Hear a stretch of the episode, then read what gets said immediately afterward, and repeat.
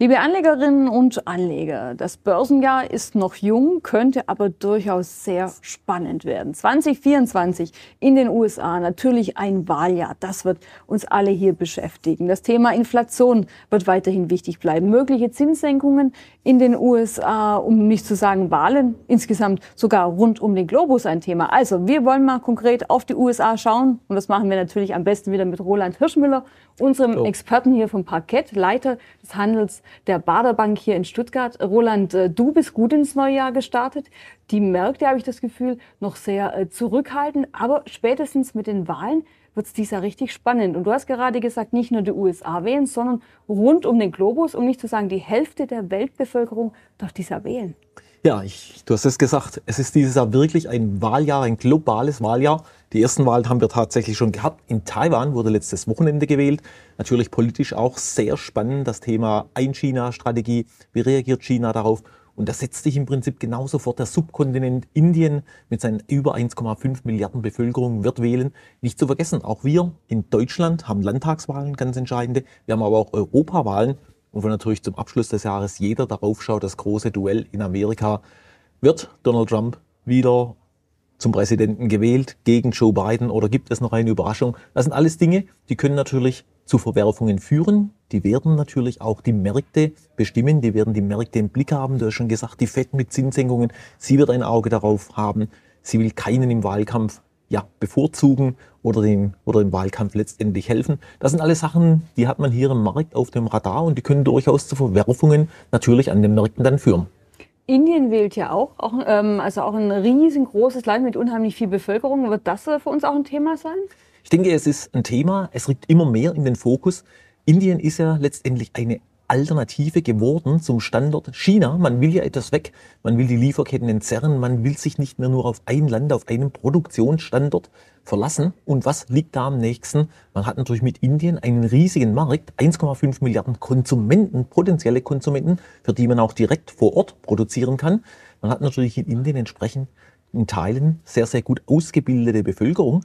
Und wir haben es schon gesehen, Apple hat seine Produktionsstätten dahin verlagert, aber nicht nur Apple. Elon Musk spricht bereits in Indien damit, Elektroautos dort zu produzieren.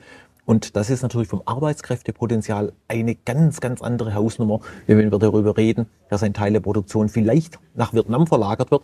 Da ist natürlich Indien ganz, ganz klar ein ganz, ganz anderer Maßstab. Und das führt natürlich dazu, je nachdem, was da in Indien bei den Wahlen passiert, fließt noch mehr Geld dahin oder hält man sich etwas zurück? Also spannend. Die USA natürlich immer medial auch im Fokus. Äh, Biden, Trump, das ist natürlich auch, äh, ja, da schlachten die Medien entsprechend aus. Im Vorfeld, 5. November ist die Wahl ja erst. Also es dauert ja noch ein ganzes bisschen. Ähm, Indien also spannend. In Europa, in Deutschland wird gewählt. Also das wird ein Jahr, in dem die Politik auch wieder viel äh, ähm, Platz einnehmen wird. Aber ähm, diese Zinserhöhungen, wie wir es in den letzten zwei Jahren gesehen haben, das hat doch viele überrascht. Und jetzt geht es ja darum, dass es schon wieder in die andere Richtung gehen könnte, die Zinssenkungen möglicherweise. Ähm, der eine oder andere dämpft diesen Optimismus in diesen Tagen aber auch schon wieder ähm, und sagt, so schnell wird nicht an der Zinsschraube gedreht. Was sind denn deine Beobachtungen Richtung USA? Man muss sagen, die Märkte, sie haben ja bereits diese Zinssenkungen vorweggenommen. Ich denke da ähnlich wie du, vielleicht sind sie schon etwas zu weit gegangen mit den Zinssenkungen. In Amerika spricht man ja teilweise davon, dass wir sechs Trippelschritte sehen können, wohlgemerkt sechs. Und wow. da muss ich ganz ehrlich sagen, das ist doch schon ziemlich viel, viel Euphorie. Und wir haben es auch gehört von verschiedenen Vertretern der FED, die sind etwas auf die Bremse getreten, haben gesagt, so sicher ist das Ganze noch gar nicht. Wir müssen mal noch abwarten. Wir haben einen Arbeitsmarkt, der immer noch relativ stark ist. Und auch sonst das Umfeld, das wir in Amerika sehen, das Bruttosozialproduktswachstum im vierten Quartal, die endgültigen Zahlen bekommen wir nächste Woche. Aber es sieht daraus auf, es würde noch eine 2 vor dem Komma stehen. Und ob das rechtfertigt, entsprechend diese Zinssenkungen, großes Fragezeichen. Viele meinen, es könnten auch nur drei werden. Das Einzige, was ich glaube, was gesetzt sein dürfte bei der übernächsten FED-Sitzung im März, da gehe ich davon aus, dass wir tatsächlich diesen ersten Trippelschritt sehen werden.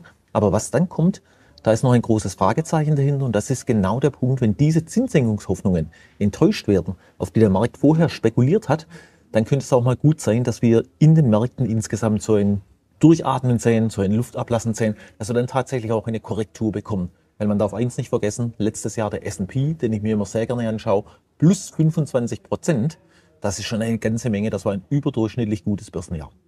Und das, äh, liebe Zuschauerinnen und Zuschauer, ist ja etwas, was wir an der Börse gerne sehen. Die Party wird eigentlich schon vorher gefeiert. Also wir freuen uns oder wir erwarten Zinssenkungen. Der Markt freut sich. Es ist ein gutes Signal für Aktien. Und was macht die Börse? Die feiert halt schon, bevor die erste Zinssenkung tatsächlich äh, bekannt gegeben wurde. Meinst du, dass es überhaupt schon der richtige Zeitpunkt ist für diese Kehrtwende? Die Inflation ist zurückgegangen. Ja, aber ganz weg ist sie nicht.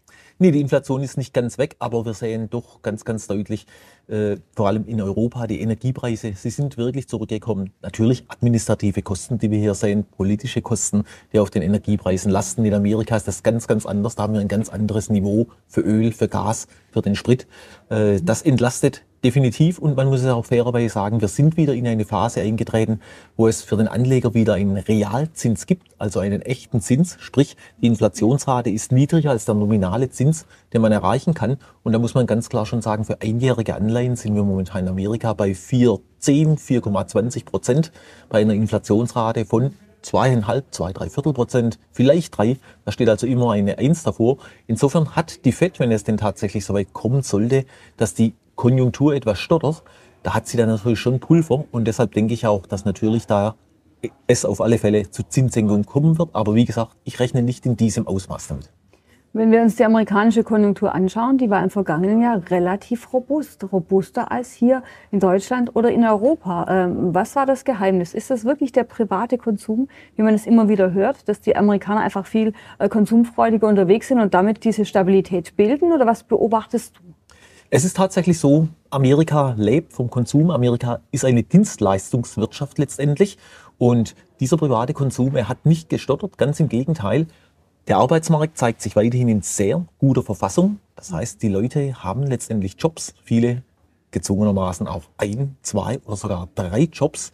Dadurch kommt natürlich Geld in die Haushaltskasse. Die Löhne sind gestiegen, weil auch in Amerika stellen wir fest, dass in vielen Bereichen ein Arbeitskräftemangel letztendlich stattfindet. Wir hören so Dinge wie ein Lkw-Fahrer 100.000 Dollar im Jahr. Wow. Das sind natürlich Preise, wo man sagen muss, ja, da, da wird Knappheit auch, Knappheit an Arbeitskräften mhm. gehandelt. Und das hat dazu beigetragen, dass die Leute weiterhin Geld ausgegeben haben, insgesamt auf, nicht euphorisch, aber auf einem wirklich sehr, sehr guten Niveau. Und momentan ist es wirklich noch so, wir lesen auch immer, wir hören immer wieder, auch im Silicon Valley, es werden Leute entlassen.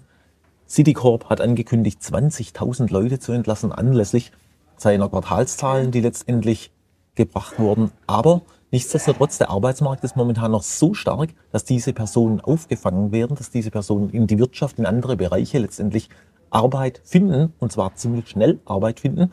Und das hilft insgesamt natürlich der amerikanischen Wirtschaft. Und man darf eins nicht vergessen, wir haben in Amerika natürlich auch viele, viele innovative Firmen. Wir haben Startup, wir haben viel, viel Geld, das in diesem Markt ist, das den Fortschritt finanziert. Und egal ob künstliche Intelligenz oder wo wir auch hinschauen im ganzen Consumer-Business-Bereich, im ganzen IT-Bereich, da sind natürlich amerikanische Firmen Weltmarktführer und schaffen Arbeitsplätze und vor allem natürlich auch Arbeitsplätze in Amerika. Gutes Stichwort. Ähm, die Zahlen, ähm, Saison ist wieder eingeläutet. Also es werden die Zahlen die vom abgelaufenen Quartal veröffentlicht. Die letzten Tage gingen schon ein bisschen los. Ähm, in den USA natürlich immer spannend. Wir schauen auch hier alle auf die Zahlen. Apple, äh, Amazon etc. sind natürlich die Unternehmen, die besonders begeistern. Wie war der Auftakt und was würdest du sagen, muss man die nächsten Tage im Blick haben? Also der Auftakt war traditionell immer die US-Banken. Letzten Freitag gleich vier US-Banken auf einmal. Da hatte man dann so einen richtig schönen Vergleich. Die größte Bank der Welt, die ertragstärkste Bank der Welt, JP Morgan, hat einmal wieder geliefert und sie haben prächtig geliefert mit fantastischen Zahlen. Die höchsten Zinseinnahmen in der Geschichte dieser Bank sind kreiert worden. Auch das andere Geschäft, äh, dazu zählt natürlich Mergers, Acquisitions, dazu zählen natürlich das ganze Thema mit Übernahmen, Business, Platzierungen an der Börse. Auch das lief sehr, sehr gut. Da hat JP Morgan wieder ein Ausrufezeichen gesetzt. Am anderen Ende der Skala kann man sozusagen die Citicorp, die Abschreibungen zu verbuchen hatte auf Kredite, äh, Rückstellungen bilden musste, einzahlen musste in verschiedene Fonds. Das hat etwas wehgetan. Da hat das Geschäft etwas gestottert. Aber nichtsdestotrotz, die Banken haben insgesamt ganz ordentlich performt, waren im Rahmen der Erwartungen. Und wir schauen jetzt ans das Ende dieser Woche oder vor allem natürlich in die nächste Woche, wenn dann diese ganzen Hightech-Firmen die Zahlen bringen. Die Erwartungen, ja, sie sind wirklich hoch, muss man sagen. Sie sind auch schon eingepreist. Da ist nicht sonderlich viel Luft nach unten. Und insofern muss man ganz, ganz klar sagen, lassen wir mal die ersten großen Namen sehen. Nächste Woche mit Netflix, mit Tesla. Und das gibt uns einen Fingerzeig. Und wie gesagt, immer ganz, ganz wichtig, das ist vorhin gesagt, bei den Zinsen, so wird das heißt bei den Unternehmen dann auch sein. Zahlen, die tatsächlich präsentiert werden, das wird am Ende des Tages gar niemanden mehr interessieren. Wichtig wird sein, was sagt eine Tesla zu den Absatzzahlen, wie sehen Sie die Märkte im Elektrobereich, was sagt Netflix zum zukünftigen Streaming und, und, und. Die Zukunft wird gehandelt und daher ganz, ganz wichtig für die Anleger, der Outlook, was die Unternehmen sagen, das wird das Entscheidende sein. Und das ist eigentlich schon das perfekte Schlusswort. Besser hätte ich das Interview gar nicht beenden können. Die Börse handelt die Zukunft. Insofern nächste Woche und auch in den nächsten Tagen insbesondere natürlich immer der Blick auf das, was die Unternehmen erwarten. Wie geht es ihnen in Zukunft? Welche Perspektiven äh, bieten sie den Anlegern? Und dann wird eben der Buy- oder Sell-Button gedrückt. Roland, ganz herzlichen Dank für den ersten, für das erste Interview in diesem Jahr, für den Auftakt. Und wir alle sind uns sicher, das wird wieder ein richtig spannendes Börsenjahr. Nicht nur in den USA, wo natürlich die Inflation, mögliche Zinssenkungen, aber auch die Wahl für große Bewegungen an den Märkten sorgen könnten.